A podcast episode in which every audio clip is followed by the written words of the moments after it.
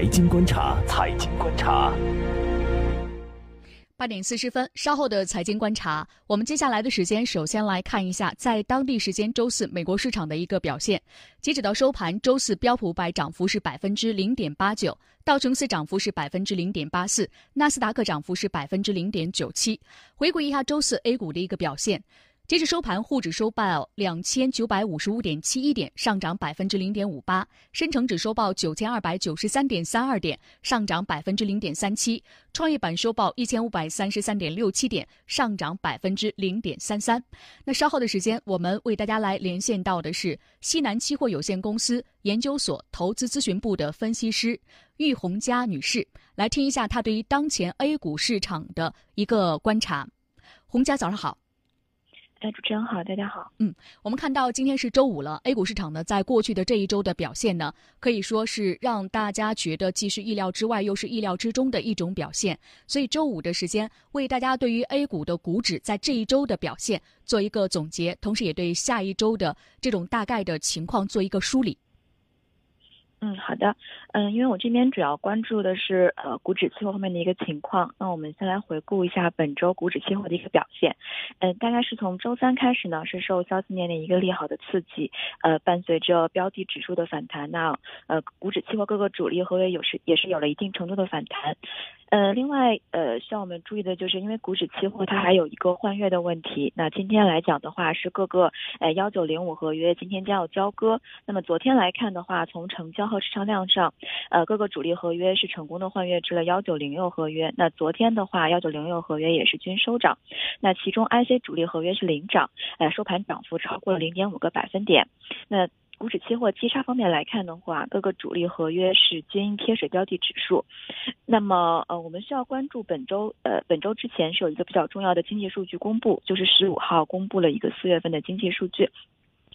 那四月份的经济数据其实是呃略有弱于预期以及前值的，呃，因为继三月的强劲数据之后，呃，四月的一个消费包括工业增加值的数据呢，呃，都是显著弱于一个预期的。那么此外，呃，这个数据的疲软可能也和呃商业银行四月收紧的一个信贷有关。那么四月的经济数据一定程度上可能表明宏观经济的复苏动能呃有些不及市场的预期。那么呃，股指期。这方面可能是因为更多的受到一个消息面的刺激啊，以及提振，但是国债期货方面在数据公布之后，好，喂，洪佳，哎，主持人，嗯嗯，好，这个信号可能不太好，呃，好。这是股指期货方面的情况，为大家做了一个介绍。接下来我们来看一下商品期货，在这一周的商品期货呢，农产品市场可谓是冰火两重天。棉花呢是连续两天出现跌停，当然我们看到也有表现非常好的一些农产品，像苹果、红枣这几天表现都不错，菜粕表现也非常不错。另外呢，在黑色系方面，我们看到铁矿石呢从周三开始发力，那么周四呢表现也非常的好。所以对于当前商品市场的这一周的一种火热的表现，另外呢还有棉。花的这样一种非常冷落的表现，您怎么看？下一周对于大家的一种对于商品的一种看法有怎样的一种建议？呃，刚才主持人提到几个呃比较今天最最近这一周比较活跃的几个品种，那我们就来带大家关注几个品种的基本面吧。那我们今天主要来关注一下苹果、红枣和铁矿石这三个品种。首先我们来看一下苹果，呃，因为苹果其实确实从周周三次。这两天表现都很好。那周三的时候，苹果期货是盘中一度逼近涨停，收盘涨幅是超过五个百分点。那昨天苹果也是收涨近三个百分点。那从基本面上来看的话，近期苹果整体的库存去化是比较良好的。那好货价位呃是一个高位稳定的态势。那果农和果商挺价挺价意愿是具有一个继续。那么盘面是逐步出现了一个呃质量升水。呃，库存方面也是支撑现货价格的，呃，现货价格进一步会支撑期货价格。那么后续七月合约进入交割月前的话，预计呃现货价格将维持一个稳中偏强的态势。呃，那么我们再关注一下苹果产区的一个生产。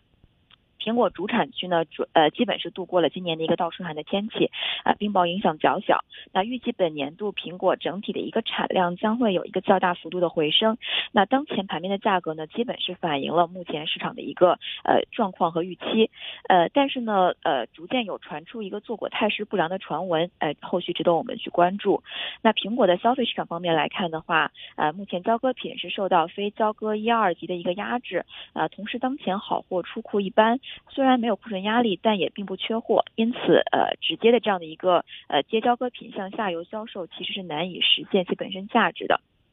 那么二季度整体库存下降，呃应季水果价格较高，所以苹果的市场需求还是向好的。那后续我们呃需要关注有。以下几个重点，那首先是要关注一下苹果的呃出库价格，哎，以及苹果的一个后期的情况。啊，目前盘面来看的话，苹果呃远月合约是创下了一个新高，呃，因为不单是西部产区，从最新的消息来看的话，山东产区部分地区的坐果情况，哎，同样也不太好，可能会引起呃一定的恐慌。所以从价格来看的话，盘面上远月合约呃突破此前区间，在市场整体支撑较强的情况下，呃价格重心可能会有一定的上移，呃这个。是苹果一个经济层面的情况。那下面我们再来关注一下红枣的情况，因为红枣这个品品种呢还比较新，哎，它是四月三十三十号才上正式上市交易的。